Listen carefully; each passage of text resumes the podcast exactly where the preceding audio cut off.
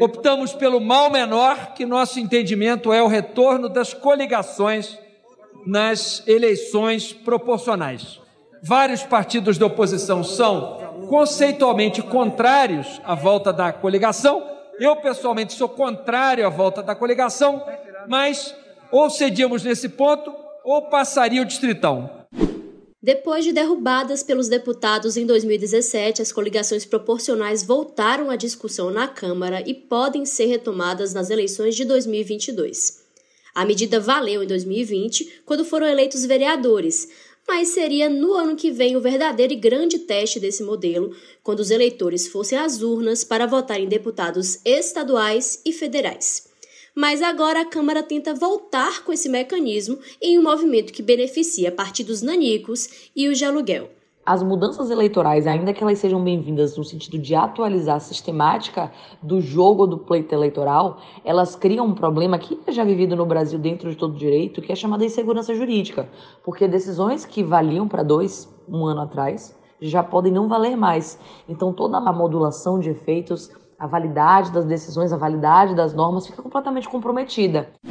O tema divide opiniões e é criticado por especialistas e por parte dos parlamentares.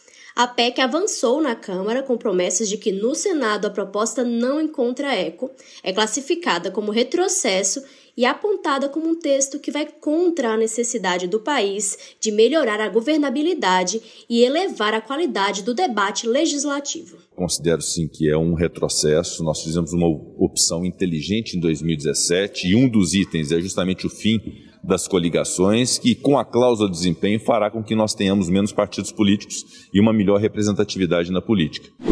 E então o episódio 91 do terceiro turno pauta o retorno das coligações e discute a possibilidade de fragilidade política com mudanças na legislação eleitoral a cada pleito.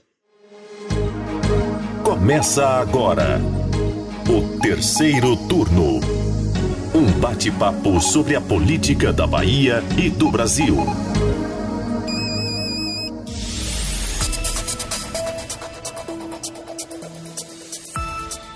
Eu sou Jade Coelho e comigo para a gravação remota do podcast de política do Bahia Notícias, os repórteres do site Mari Leal.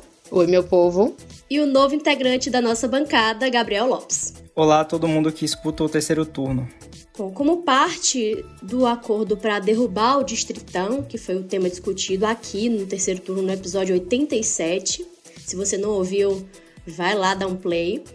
A Câmara dos Deputados aprovou a volta das coligações partidárias para as eleições proporcionais de deputados e vereadores a partir de 2022, ou seja, do ano que vem. A formação de coligações permite a união de partidos em um único bloco para a disputa das eleições proporcionais.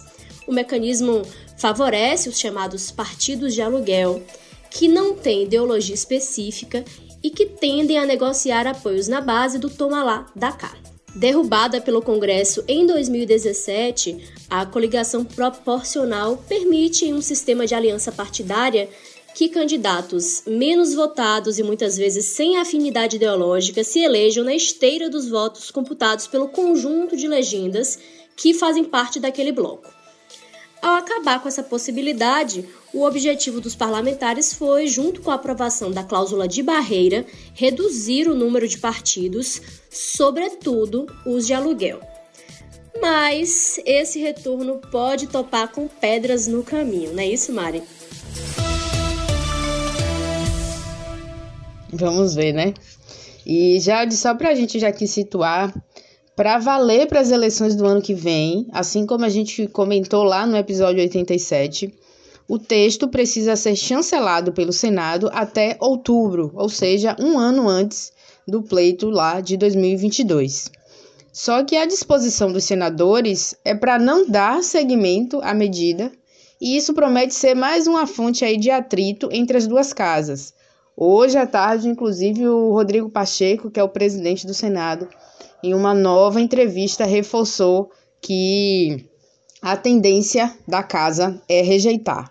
Mas nos bastidores corre a informação que o presidente do Senado é, jantou com o presidente da Câmara, o Arthur Lira, na semana passada e o progressista pediu a Pacheco que paute o projeto assim que recebê-lo.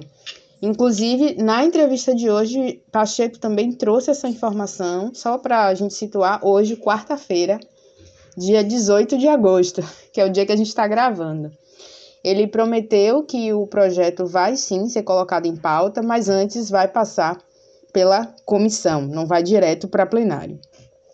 E aí, só para a gente falar um pouquinho, um pouco mais desse encontro entre os dois presidentes aí, o presidente do Senado disse já na semana passada, né, depois que o texto foi aprovado em primeiro turno na Câmara, que considera a retomada das coligações partidárias é, um retrocesso. Pois é, Mari. E aí, quando a gente olha essas mudanças na legislação eleitoral, antes mesmo de haver um ciclo eleitoral desde a última mudança, fica no ar a questão sobre a fragilidade a que o sistema eleitoral brasileiro fica exposto. Alguns senadores falam em causa suspeita, quando se faz reforma política a cada dois anos, e sugerem que o que parece é que o Congresso fez de cobaia os vereadores na eleição do ano passado, em 2020. A gente, para situar melhor sobre isso, a gente ouviu a advogada especialista em direito eleitoral, a Érica Teixeira, e ela trouxe alguns pontos que a gente precisa observar dentro desse tema. Um ponto é Segundo ela, essa mudança de regras a cada eleição fragiliza o sistema político brasileiro, porque cria uma insegurança jurídica. E por que essas, essas decisões que valiam para dois ou um ano atrás podem não valer jamais para o ano que vem? Então, toda essa modulação de efeitos, validade de decisões, validade de normas, fica completamente comprometida. Isso acaba dando um trabalho enorme para o Tribunal Superior Eleitoral, o TSE, e os demais tribunais eleitorais que deliberam sobre a matéria eleitoral, né? E se fosse só para os tribunais, né? O eleitor fica mais perdido do que qualquer outra coisa. São tantas mudanças e às vezes mudanças tão peculiares do processo mesmo que fica complicado até entender do que é que eles estão falando. Inclusive, foi esse o título que a gente colocou no, no episódio do Distritão, né, Jade? Exatamente, né? Até pra gente que acompanha a política, às vezes fica difícil de acompanhar tanta mudança, a gente tá tendo sempre que se atualizar, né?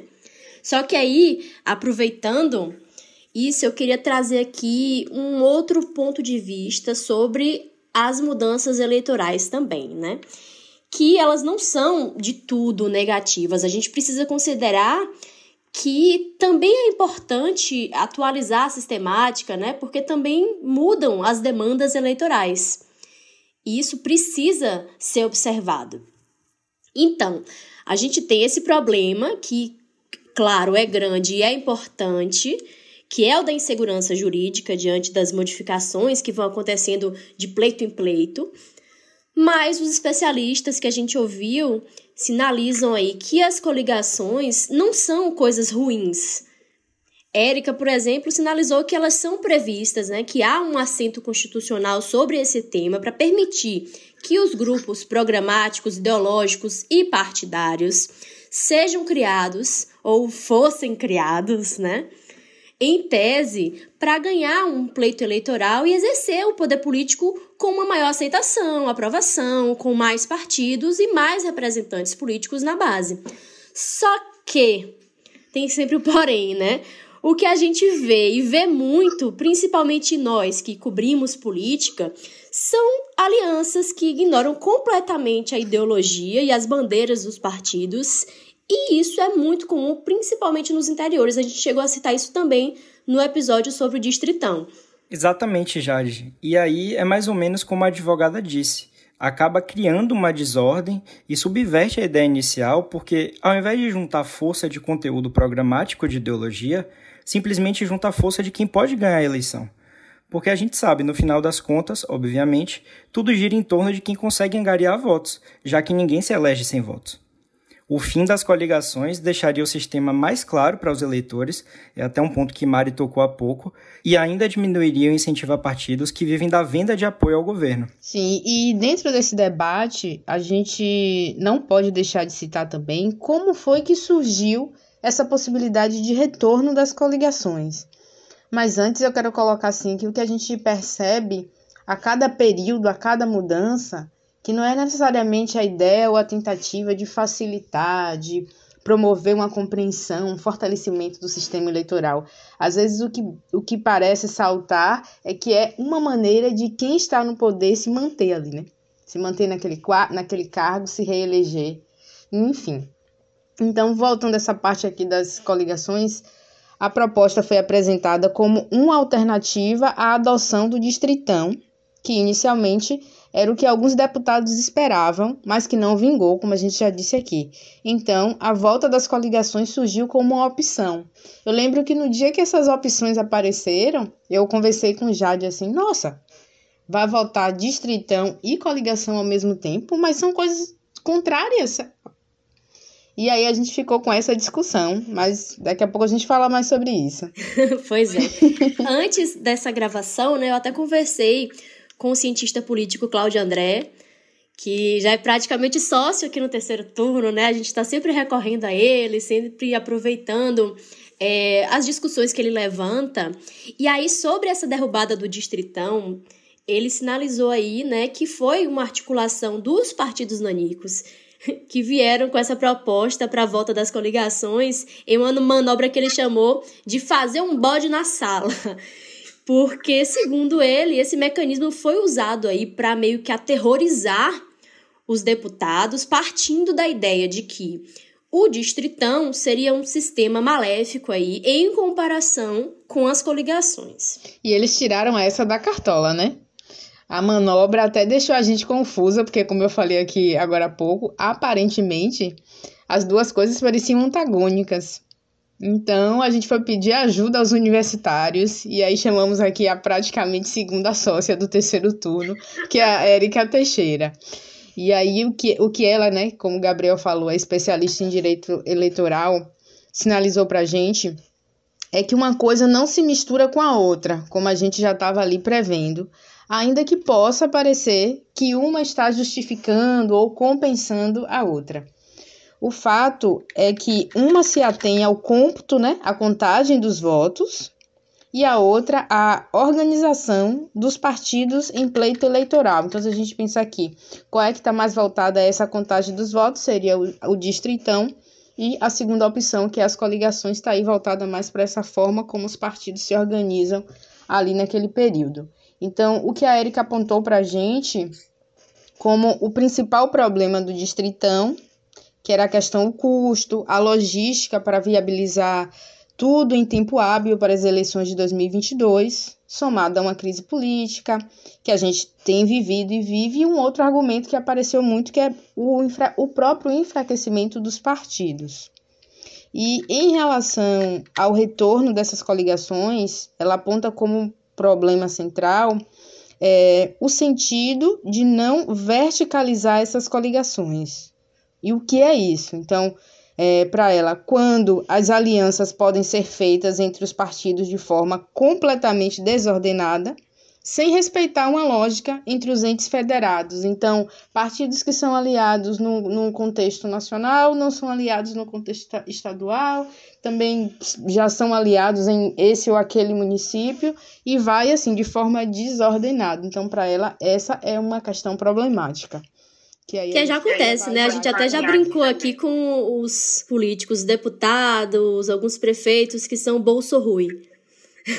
que a gente não consegue visualizar, mas ok. A gente tem agora, por exemplo, que é um, um, um assunto que o tempo inteiro a gente está tentando ver como ele se desdobra, que é a situação do PP, né? Tá no coração do governo Bolsonaro e, a, e aqui, por exemplo, na Bahia, no coração do, de um governo de esquerda, ou centro-esquerda, como queira dizer. Então, são essas questões aí que, que a Erika traz como problemáticas. Entre votos a favor do voto impresso e base do governador Rui Costa aqui na Bahia. Nossa, plural, como dizem, né? Bem plural. Bom, gente, antes de fechar o episódio de hoje do terceiro turno, é, eu acho que vale falar que, além da volta das coligações proporcionais, como a gente já bateu aqui, outra proposta aprovada pela Câmara foi a federação de partidos é, ela é apontada como um mecanismo que pode dar sobrevida aos partidos nanicos, como Jade já citou anteriormente, os partidos pequenos, que não conseguirem superar a cláusula de barreira. especialistas avaliam esse projeto como uma solução eleitoreira. E aí, para explicar um pouquinho melhor para a gente, é, conversamos com o professor Cláudio André Souza, que também falou sobre essa possibilidade. Ele explicou melhor essa questão da cláusula de desempenho. Vamos ouvir um pouco. A solução que está sendo apresentada nesse momento é não ter a volta das coligações e a gente ter é, a, a, sanção, né? há uma negociação em torno disso, né? para que o presidente Jair Bolsonaro sancione é, a proposta de criar, que nós passemos a adotar no Brasil, federações partidárias. Quando partidos menores que não atingem a cláusula de barreira precisam se juntar né, e formar como se fosse um único partido atuando como bloco dentro do legislativo. Né? Então, é uma saída pontual, porém relativamente necessária, entendendo que partidos menores, às vezes até muito ideológicos, né, não é, correm o risco de não atingir a cláusula de barreira. E é importante a gente explicar aos ouvintes do terceiro turno o que é a cláusula de barreira. Nós passamos a criar, passamos a adotar no Brasil né, uma cláusula tá, na qual determinados partidos só podem acessar o fundo partidário e ter determinadas funções legislativas se atingirem né, um determinado quociente mínimo, um piso mínimo né, de desempenho eleitoral. Terceiro turno.